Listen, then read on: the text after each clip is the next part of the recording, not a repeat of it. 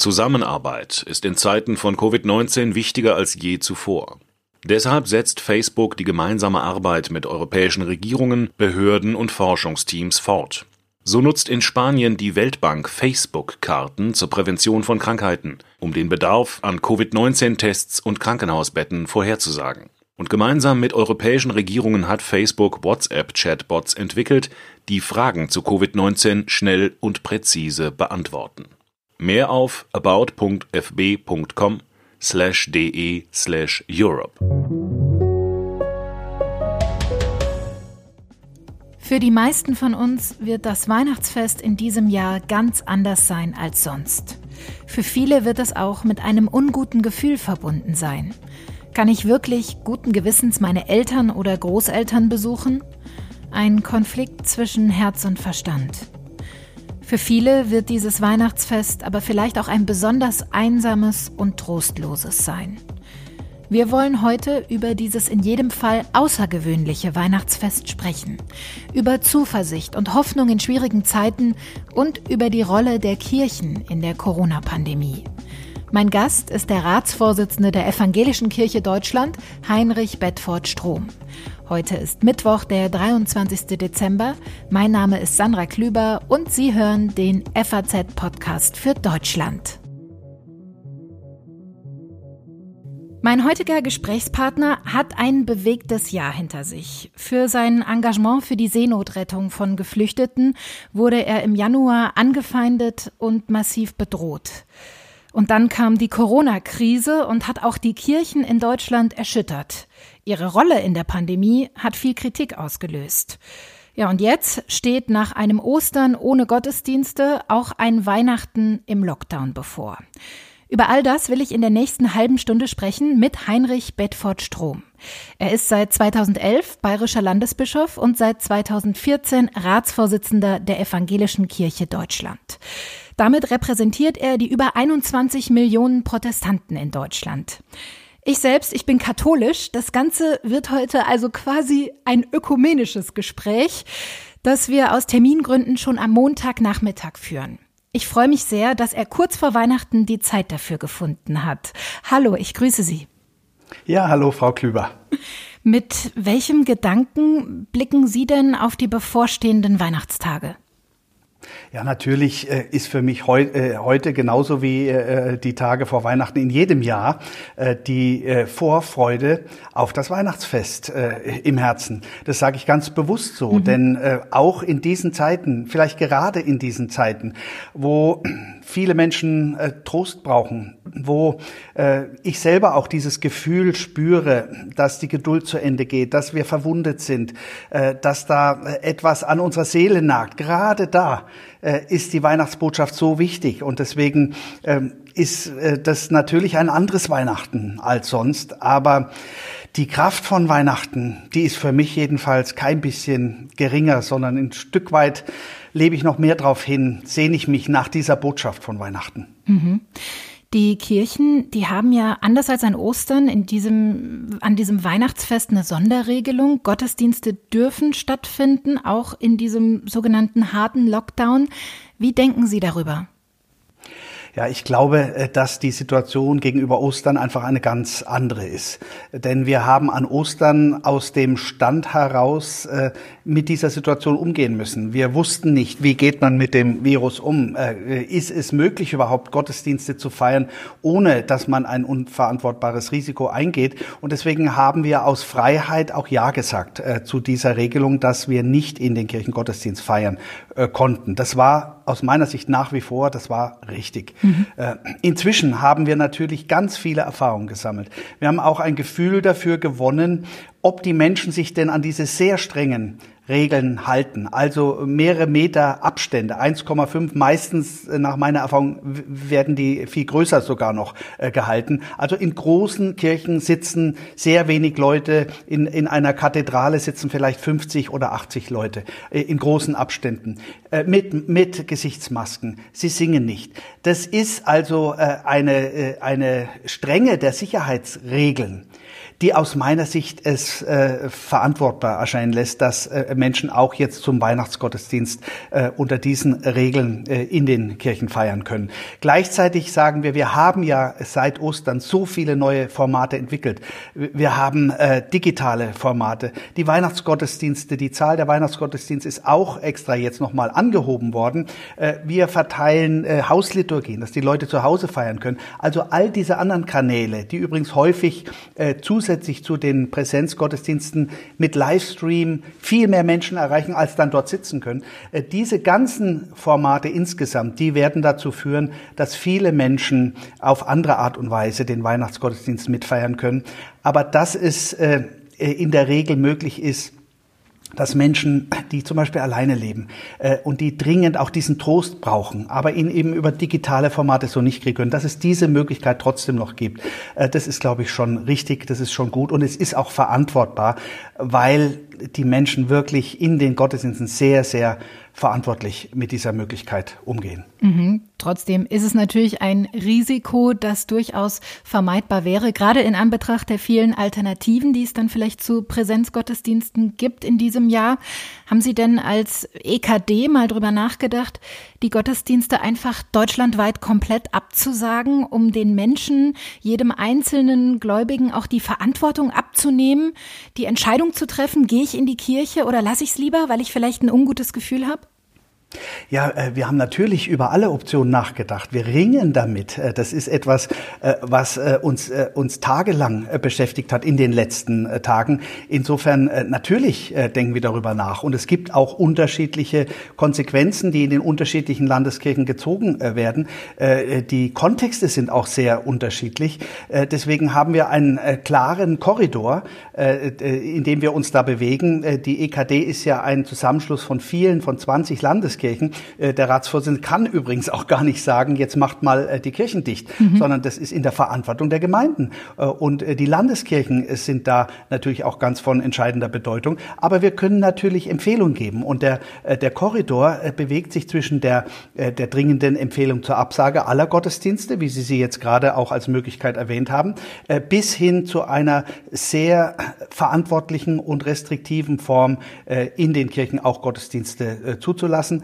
Äh, die Gemeinden haben in ganz unterschiedlicher Weise und mit ganz vielen kreativen Formaten ja alle möglichen Optionen gefunden, äh, um Gottesdienst zu feiern, ohne Menschen äh, unverantwortbaren Risiken auszusetzen. Und diese Vielfalt, die wird jetzt an Weihnachten auch dafür sorgen, dass die Menschen diese Botschaft hören und in ihr Herz einlassen ohne äh, dass wir solche unverantwortbaren Risiken eingehen. Man muss sich schon einen Moment lang mal klar machen, dass die Leopoldina, also äh, die äh, äh, Gruppe von Wissenschaftlern, äh, die wirklich die besten Köpfe da vereinigt, äh, die auch den strengen Lockdown äh, vor Weihnachten jetzt äh, für die Bundesregierung im Grunde äh, inhaltlich vorbereitet hat.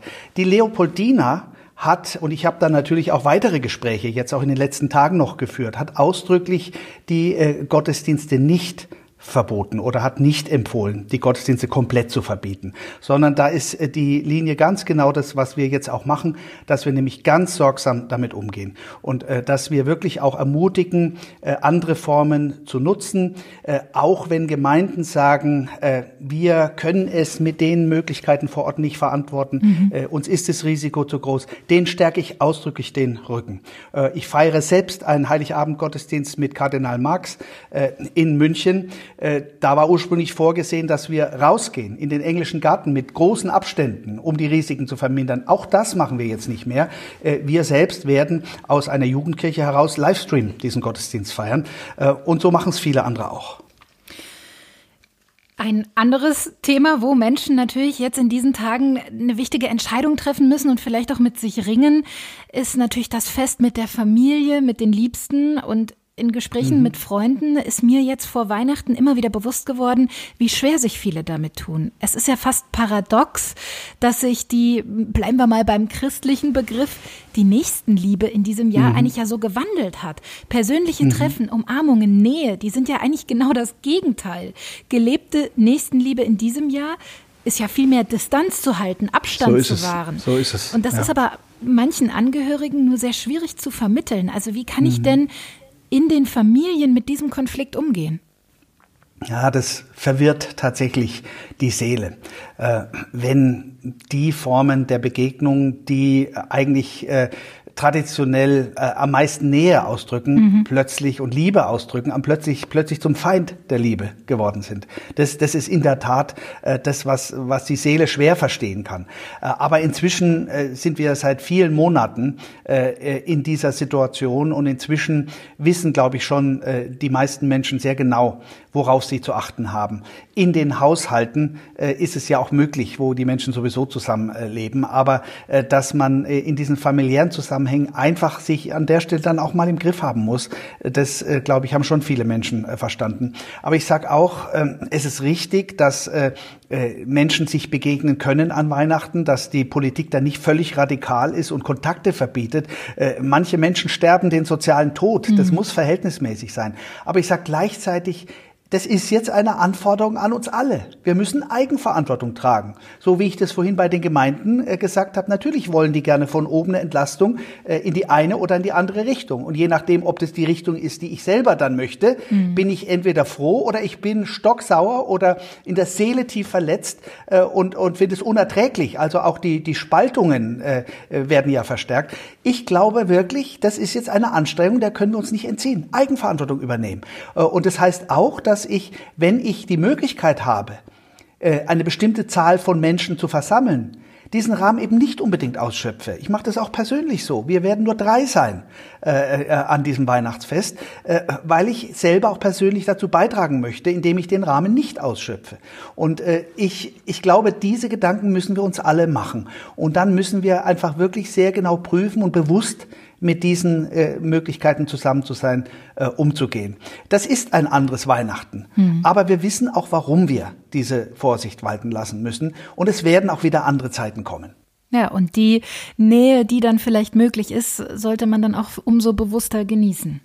So ist es. Das ist, glaube ich, auch einer der nicht wenigen Aspekte, äh, die man in dieser Situation, die niemand von uns sich gewünscht hat oder die er gewählt hat, äh, im Zuge einer doch tieferen Nachdenklichkeit klar machen kann. Mhm. Äh, dass es bestimmte Dinge gibt, die in dieser Zeit auch uns stärken können und für die Zukunft uns Lernerfahrungen vermitteln können. Also ich, ich sage mal zum Beispiel, wie viele Dinge gibt es, die wir bisher völlig selbstverständlich genommen haben, äh, die wir vielleicht auch ein bisschen achtlos genossen haben. Äh, und jetzt merken wir, wie kostbar sie sind. Äh, und oft kosten sie auch kein Geld. Das Wichtigste haben Sie eben schon erwähnt, die Umarmung, mhm. dass wir physisch nahe sein können. Einfach zwanglose Treffen mit anderen Menschen, das haben wir für selbstverständlich genommen. Und ich glaube und setze auch ein bisschen darauf, dass wenn wir dann endlich diese Pandemie überwunden haben, bei manchen wir vielleicht auch nach wie vor vorsichtig sein müssen, aber dass wir uns wieder physisch begegnen können, dass wir diese Nähe wieder haben können, dass wir uns die Hand geben können. Das wird viel kostbarer sein, auch in unserem Bewusstsein, als es vorher war. Und vielleicht lernen wir auch ein Stück mehr dankbar zu leben. Mhm. Auch die Kirchen leben ja eigentlich von der Nähe mit der Gemeinde im Gespräch. Was waren denn in diesem Corona-Jahr die größten Herausforderungen? Ja, natürlich, äh, wenn Sie das Thema ansprechen, Nähe mit der Gemeinde, das, äh, da, dann treffen Sie mein Herz, weil das ist natürlich das, äh, was mir am allermeisten fehlt in meiner Arbeit. Ich bin rumgereist, ich habe sonntags gepredigt in den Dörfern in Bayern oder anderswo in Deutschland, wenn ich als Ratsvorsitzender unterwegs war. Und selbstverständlich, nach dem Gottesdienst stand ich am Ausgang, habe Menschen die Hand gegeben und es sind manchmal ganz tolle Momente der Nähe mit Menschen entstanden, die ich ja gar nicht kannte, die mir aber was anvertraut haben und wo dann ganz schnell eine Nähe da war. Das ist etwas, das ist jetzt natürlich viel weniger möglich. Es ist auch immer noch möglich unter Masken und mit Vorsicht. Aber wenn du eineinhalb oder zwei Meter voneinander entfernt stehen musst, ist es einfach viel schwerer. Und das vermisse ich sehr. Einfach so dieser spontane Kontakt mit Menschen, der eben auch physische Nähe äh, dann beinhaltet. Äh, das ist jetzt in diesem Jahr nicht möglich gewesen. Mhm. Und es fehlt mir und darauf freue ich mich schon jetzt, wenn das wieder möglich ist. Äh, das ist das eine. Das andere ist aber natürlich, dass wir ganz anders äh, entdeckt haben, die digitale Kommunikation. Äh, das, und das wird bleiben. Äh, es hat eine, eine wirklich einen Riesenschub, ich will fast sagen, eine Revolution gegeben, auch in unserer Kirche. Wir waren gut vorbereitet. Wir haben schon vor Jahren das angestoßen, dass wir da endlich vorankommen in den digitalen Kommunikationsformen als Ergänzung zu den physischen Kommunikationsformen. Und das hat dann dazu geführt, dass wir sehr schnell reagieren konnten. Und es sind ganz viele neue Formate entstanden. Am Sonntagabend äh, habe ich äh, einen Online-Gottesdienst gefeiert. Da ging es um das Gebet für Schutzsuchende an den Grenzen Europas. Mhm. Äh, da haben äh, 4000 Menschen sich äh, registriert und äh, vielleicht waren es 3000, äh, die dann äh, praktisch tatsächlich teilgenommen haben äh, und diesen Gottesdienst mitgefeiert haben. Das war einer der größten Gottesdienste, die ich in letzter Zeit gefeiert habe, wahrscheinlich der größte digitale Gottesdienst. Und es waren berührende Gebete, die Menschen haben rechts in den Chat ihre Gebete geschrieben, haben also aktiv in dem Gottesdienst mitbeten können. Ich habe jedenfalls einige Gesichter gesehen, und dadurch auch äh, Kontakt mit anderen äh, haben können, der, der anders ist, als wenn man einen Fernsehgottesdienst ansieht. Da ist Interaktion möglich. Äh, und das habe ich jetzt in mehreren äh, Videogottesdiensten sozusagen, also wo man dann per Skype oder Zoom äh, zusammen ist und die Gesichter der anderen sieht. Mhm. Das hat nochmal ganz neue Möglichkeiten äh, geschaffen. Und äh, das ist nur eine von vielen anderen Erfahrungen, äh, also auch Videokonferenzen, Sitzungen, wo man die Gesichter der Menschen die ganze Zeit sieht. Äh, da kann ich nicht sagen, dass das sozusagen keine menschliche Nähe ermöglicht. Äh, da mhm. kann gescherzt werden. Da kann man, äh, wir gehen ja, wir lernen ja gerade damit umzugehen. Und deswegen ist es eine Erweiterung unserer Möglichkeiten. Und der letzte Punkt, was mir auffällt, ist, dass es an ganz vielen dieser Formate, dass da Menschen teilnehmen, die nie einen Fuß in die Kirche setzen. Das hat uns also sozusagen Wege geöffnet äh, zu Menschen hin, die sich, die unsere Kirche manchmal als eine mit Mauern empfinden und die jetzt sehen, Mensch, das ist ein, ein freundlicher, ein weltoffener Raum äh, der Kirche. Äh, das interessiert mich äh, und vielleicht wieder neuen Kontakt zur Kirche finden. Also auch äh, der Kirche hat die Corona-Krise offenbar einen kleinen Digitalisierungsschub verpasst. Sie wirken ganz begeistert. An aber, der Stelle würde ich sagen, ja. Ja, mhm. aber es gab auch viele kritische Stimmen in diesem Jahr. Ähm, was, mhm. was entgegnen Sie denn denjenigen, die sagen, dass die Kirchen in der Corona-Pandemie keine gute Figur gemacht haben, dass sie keine Botschaft für die Menschen hatten? Ja, äh, das muss man sehr differenziert anschauen. Natürlich machen wir uns darüber viel Gedanken. Aber was ich hier ganz klar sagen kann, ist, selbstverständlich äh, haben weder die Bischöfinnen und Bischöfe geschwiegen, noch die Kirche hat geschwiegen. Mhm. Wir haben die ganze Zeit äh, natürlich geistliche Botschaften gegeben. Ich selber kann sagen, ich habe seit dem 13. März jeden Tag über, ich glaube, 100 Tage jeden Tag äh, morgens bin ich mit dem Handy und dem Selfie-Stick in den englischen Garten äh, in der Nähe meines Hauses gegangen und habe ein Bibelwort ausgelegt. Also eine geistliche Botschaft jeden Morgen.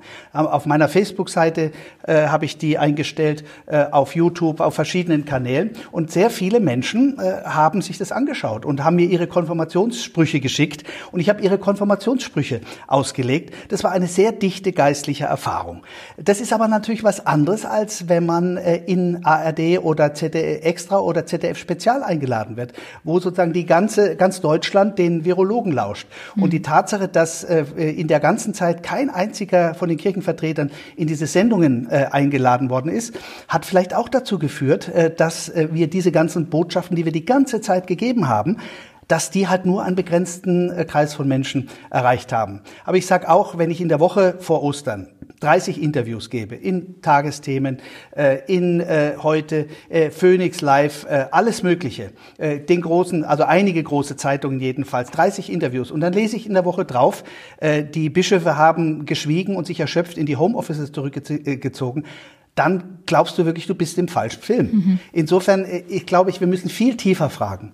Was spielt sich da eigentlich im, im, im Hintergrund ab? Ich glaube, und ich versuche mir ja nur einen Reim drauf zu machen. Ich glaube, dass äh, sich darin zeigt ein Bedürfnis, vielleicht auch eine Erwartung der Menschen, dass die Kirchen dieses Virus wegbeten. Mhm. Äh, dass sozusagen Oder Gott einfache, eingreift und dieses Virus Lösungen einfach wegmacht. Mhm. Ja, genau. Und, und da kann ich nur sagen, so funktioniert es nicht. Es ist sozusagen in gewisser Weise auch, wenn wir darüber mal nachdenken, und das werden wir tun, tun wir auch schon, äh, eine Frage an unser Gottesbild. Äh, ist Gott, Bonhoeffer hat es mal, Dietrich Bonhoeffer hat es mal den Deus ex machina genannt. Ist Gott einer, der da oben sitzt äh, und dann sagt, so jetzt äh, äh, springe ich da rein und, und blase dieses Virus weg? Oder in der negativen Form, wie es ja auch äh, einige, glücklicherweise wenige gab, Gott äh, äh hat dieses Virus zur Strafe geschickt.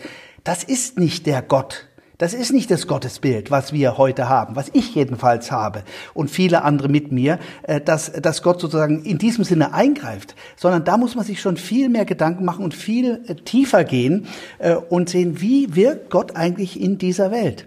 Und ich sage, Gott kann dieses Virus nicht geschickt haben in einem kausalen Sinne. Denn ich kenne Gott durch Jesus Christus und Jesus hat nicht getötet. Jesus hat geheilt. Jesus hat Leben geschaffen. Und deswegen glaube ich, Gott ist in der Krise da. Aber Gott ist in der Krise bei den Menschen, die jetzt leiden, die wie Jesus am Kreuz schreien, mein Gott, mein Gott, warum hast du mich verlassen? Und gibt uns Kraft und lässt uns lernen aus dieser Krise, damit wir in der Zukunft äh, neue Wege gehen. Das ist die, äh, das Wirken Gottes. Aber nicht äh, ein Marionettengott, äh, der uns an, an Marionettendrähten führt oder ein Gott, der auf den Corona-Knopf drückt und dann kommt Coronavirus. Das ist nicht der Gott, an den ich glaube. Deswegen ist, glaube ich, dieses ganze Phänomen, das gesagt wird, warum sagt die Kirche nichts, obwohl wir die ganze Zeit was sagen, auch ein Spiegelbild einer viel tiefer liegenden Frage nach unserem Gottesbild. Mhm. Nichtsdestotrotz nehmen ja die, die Austritte bei der katholischen und der evangelischen Kirche seit Jahren zu. In diesem Jahr gab es sogar einen neuen Höchststand. Eigentlich könnte man ja meinen, dass gerade in Krisenzeiten Menschen eher zum Glauben zurückfinden. Wie erklären Sie sich das also? Hat die Kirche als Institution in diesem Jahr irgendwelche Chancen verpasst, wenn Sie sich selbstkritisch hinterfragen, besser auf die Sorgen und Nöte der Menschen einzugehen? Ja, ich glaube, äh, was jetzt über Kirchenaustritte sagen, äh, das hat ja natürlich erstmal gar nichts zu tun mit diesem Jahr, denn äh, die Konsequenzen dieses Jahr werden wir ja erst nächstes Jahr wissen. Mhm. Insofern ist es eine berechtigte und wichtige Frage, aber es ist eine Frage, die man jetzt nicht an, diese, an dieses Jahr binden kann. Dem steht zunächst mal zugrunde, dass sich natürlich die Gesellschaft komplett verändert hat. Wir leben heute in einer pluralistischen Gesellschaft, in der die Menschen viele Optionen haben. Und wenn man jetzt die Maßstäbe von 1950 oder 1960 anlegt, äh, dann hat es überhaupt nichts zu tun mit der heutigen Situation. Denn wir sind durch viele Jahrzehnte der Individualisierung gegangen.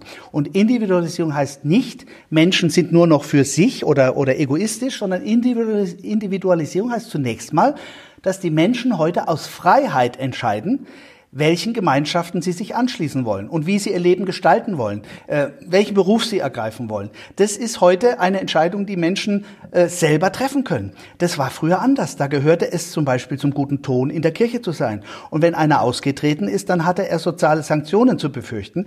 Das ist heute komplett anders. In manchen Gegenden ist es sogar eher umgekehrt, äh, dass du Sanktionen eher hast, äh, wenn du sagst, ich bin bewusster Christ.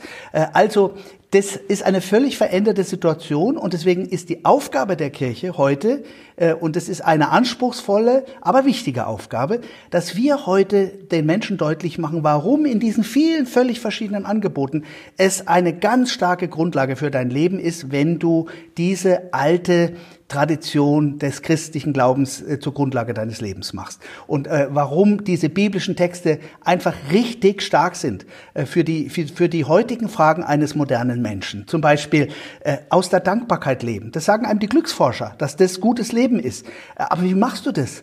Das, äh, das geschieht nicht, wenn du im Glücksratgeber am Abend auf Seite 79 äh, liest, äh, lernen Sie dankbar leben. Am nächsten Morgen sagst du, ab heute mache ich das, aber es funktioniert nicht. Es muss in die Seele rein. Und wenn du Gott als deinen Schöpfer bekennst und wenn du sagst, danke für all das, was du mir heute geschenkt hast in deinem Abendgebet, dann lernst du dankbar zu leben. Mhm. Das ist, was wir wieder deutlich machen müssen. Und ich bin davon überzeugt, diese Botschaft ist so stark, dass wenn wir es schaffen, dass wir bessere Botschafter werden, dann wird sie auch wieder viel mehr Menschen erreichen. Und daran arbeiten wir. Und das ist unsere Aufgabe. Das heißt, Sie blicken zuversichtlich in die Zukunft der Kirchen. Also wir werden jetzt nicht äh, im Zuge dieses, äh, dieser Pluralisierung, der Individualisierung der Gesellschaft plötzlich wieder äh, steigende oder stark steigende Mitgliedschaftszahlen äh, haben. Schon allein demografisch ist es unwahrscheinlich. Aber äh, ich glaube tatsächlich, äh, dass die Ausstrahlungskraft der Kirche nicht an ihrer genauen Mitgliederzahl hängt, sondern sie hängt daran, ob Menschen diese Botschaft für sich neu entdecken und ob sie dann vielleicht auch sagen, auch diese alte Institution Kirche mit all ihrer Fehlbarkeit, mit all ihren Fehlern, die sie in der Vergangenheit gemacht hat. Auch diese alte Institution verdient es, dass man sie unterstützt, äh, weil sonst diese ganze wunderbare Botschaft nicht durch die Jahrhunderte hindurch bis heute durchgetragen äh, worden wäre. Und weil es sonst nicht diese wunderbaren Orte, diese Kirchen gäbe, wo Menschen ihren Segen mit äh, in ihr Leben für, für ihre Ehe mitnehmen können oder wo sie getröstet werden bei Trauerfeiern. Das gäbe es alles so nicht.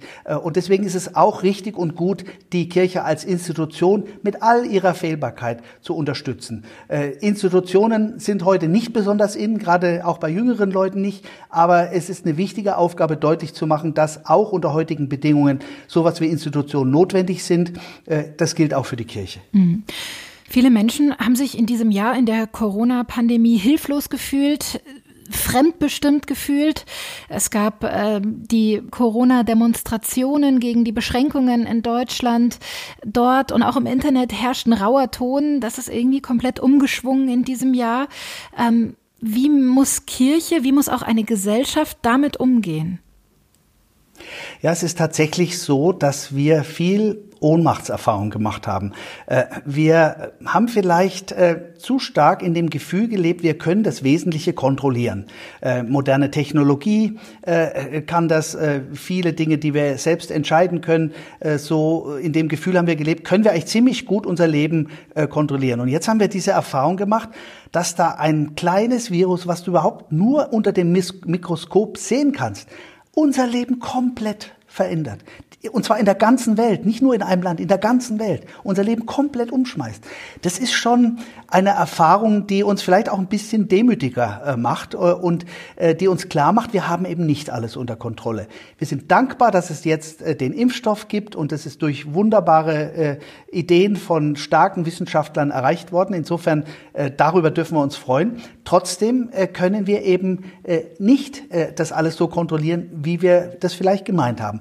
Und das heißt, dass wir äh, eigentlich viel bewusster äh, die Grundperspektive, in der wir leben, äh, uns klar machen müssen und, und darüber nachdenken müssen, also Nachdenklichkeit äh, zeigen müssen. Und da glaube ich, sind eben diese biblischen Texte eine ungeheure Hilfe, weil sie zeigen, auch dann, wenn ich erstmal das nicht, das Leid nicht wegpusten kann, auch dann kann ich damit umgehen. Und wenn ich dann einen Psalm lese, das Buch der Psalmen, empfehle ich jedem, der versucht, mit solchen Ohnmachtssituationen umzugehen. Wenn ich das lese, da kann ich mir auch dann, wenn ich selber keine Worte mehr finde, kann ich mir Worte leihen bei diesen alten Gebetstexten. Und da bringen Leute ihre Klage zum Ausdruck, ihr, ihr, ihre Abgründe, die sie innerlich in der Seele spüren. Und dann äh, beginnen sie, man kann das richtig mitgehen, beginnen sie allmählich zu sagen, aber du Gott bist bei mir, du Gott hilfst mir und du schaffst mir wieder eine Zukunft. Und am Ende äh, des Psalms steht der Trost. Äh, das ist so ein, ein Mittel zum Beispiel, um mit einer solchen Situation umzugehen. Und deswegen glaube ich schon, sind religiöse Zugänge jetzt nach dieser Pandemie äh, nochmal äh, in ihrer Wichtigkeit sichtbarer, weil sie in solchen Situationen, wo wir Menschen selber mit unserem ganzen Wissen, unserem ganzen Geld es eben nicht mehr kontrollieren können, mhm. wo sie uns Kraft geben und wo sie uns weitermachen lassen können. Ja, die Corona-Pandemie hat eigentlich ja unser komplettes Weltbild erschüttert und vielleicht auch gezeigt, ja, wie verletzlich unsere scheinbar so unerschütterliche moderne Gesellschaft genau. ist letztlich. Ähm, genau. Welchen Trost kann denn da vielleicht auch die Botschaft von mhm. Weihnachten geben? Also ich glaube, da steckt ein ungeheurer Trost drin. Denn, äh, denn äh, das Kind, was da geboren wird, Jesus Christus, das ist ja das, der gleiche Mensch, der als Erwachsener dann äh, die Liebe Gottes verkündet, selbst ausstrahlt. Die Menschen sind fasziniert und dann wird er ans Kreuz geschlagen. Er stirbt als ein gescheiterter Idealist. Das ist Jesus von Nazareth, würde man sagen. Und was glauben wir Christen? Wir glauben, dass der Tod nicht das letzte Wort war. Dass dieser Verzweiflungsschrei Jesu am Kreuz eben nicht das letzte war, die Dunkelheit, sondern Christus ist auferstanden, sagen wir an Ostern, haben wir an Ostern gefeiert. Und, äh, und deswegen wissen wir, der Tod äh, ist nicht das letzte Wort, sondern ist eingezeichnet äh, in eine Gottesbeziehung, äh, die die Liebe Gottes im Leben im Sterben und in der Ewigkeit einschließt. Und äh, deswegen äh, wissen wir, wir gehen nicht zu auf ein dunkles Loch, sondern auf einen neuen Himmel und eine neue Erde. Dietrich Bonhoeffer hat mal in einer sehr schwierigen äh, Situation, äh, also wo er selbst als Widerstandskämpfer gegen die Nazis verfolgt war, äh, gesagt, wenn morgen der jüngste Tag anbricht, dann wollen wir gerne die Arbeit für eine bessere Zukunft aus der Hand legen. Vorher aber nicht. Würden Sie sagen, dass dieses stillere, dieses kleinere Weihnachten in diesem Jahr vielleicht dann auch, wenn man es jetzt mal optimistisch betrachtet, gerade gut ist, um sich auf diesen wahren Kern mal zurückzubesinnen, bei dem ganzen Weihnachtsirrsinn, mhm. den es sonst so gibt? Ja, also äh, ich glaube, man sollte sich hüten, äh, die ganzen Vorzüge der Pandemie oder mhm. sowas zu loben, denn das würde völlig hinweggehen über all das schreckliche Leid, was diese Pandemie anrichtet. Aber was wir dürfen, ist zu sagen, äh, wie können wir mit diesem Schlimmen, was uns da widerfährt, wie können wir damit konstruktiv umgehen? Und dann zu sehen, was können wir in dieser Situation eigentlich lernen und wie können wir in dieser Situation äh, Orte finden, aus denen neue Kraft kommt, die uns vielleicht sogar stärker macht als vorher. Das ist schon richtig. Und da gehört es, was Sie jetzt ansprechen, glaube ich wirklich dazu. Wenn wir jetzt Weihnachten feiern, Vielleicht singen wir, äh, äh wir äh, regen das an, äh, dass wir äh, um 22 Uhr äh, die Glocken läuten lassen. Das ist in diesem Fall in Bayern. Und dann auf den Balkon gehen, ein Licht anzünden. Und wenn wir dann Stille Nacht, Heilige Nacht singen, dann wird es dieses Jahr anders klingen. Aber vielleicht die Seele noch mehr erreichen als vorher, denn das ist wirklich eine stille Nacht diesmal. Und der holde Klage, Knabe mit, mit lockigem Haar ist kein romantisches kleines Kind, sondern ist ein Kind, was die ganze Breite des, der Lebenserfahrungen, von dem Glück bis hin in die Abgründe mit einschließt. Und wenn wir das da singen und wenn wir diese Nacht still und nachdenklich äh, äh, verbringen, dann kann daraus auch eine Erfahrung kommen, die wir im positiven Sinne nicht vergessen werden, nämlich dass wir den eigentlichen Sinn von Weihnachten, die Botschaft von Weihnachten, äh, in all den Einflüssen, die ihn sonst immer so äh, zuzudecken drohen, wieder neu spüren und in, in unser Herz, in unsere Seele einlassen. Das ist jedenfalls meine Hoffnung für Weihnachten. Das ist ein schönes Schlusswort, Herr Bedford Strom. Ich danke Ihnen ganz herzlich für das Gespräch. Ja, ich danke Ihnen. Und ich wünsche Ihnen und Ihrer Familie trotz allem schöne und ruhige Weihnachtstage. Sie haben ja schon gesagt, Sie feiern im ganz kleinen Kreis auch dieses Jahr. So ist es. Ja, das wünsche ich Ihnen auch von Herzen. Alles Gute, Gottes Segen für Sie. Und jetzt sage ich noch einmal am Schluss in einem ganz tiefen Sinne frohe und gesegnete Weihnachten. Auch Ihnen, liebe Hörerinnen und Hörer, wünsche ich jetzt erstmal schöne und ruhige Weihnachtstage. Der FAZ-Podcast für Deutschland wird auch morgen an Heiligabend und am zweiten Weihnachtsfeiertag jeweils mit einer Sonderfolge erscheinen. Ich bin Sandra Klüber und ich freue mich, wenn Sie auch nächstes Jahr wieder mit dabei sind, denn dann sieht die Welt vielleicht schon wieder anders aus.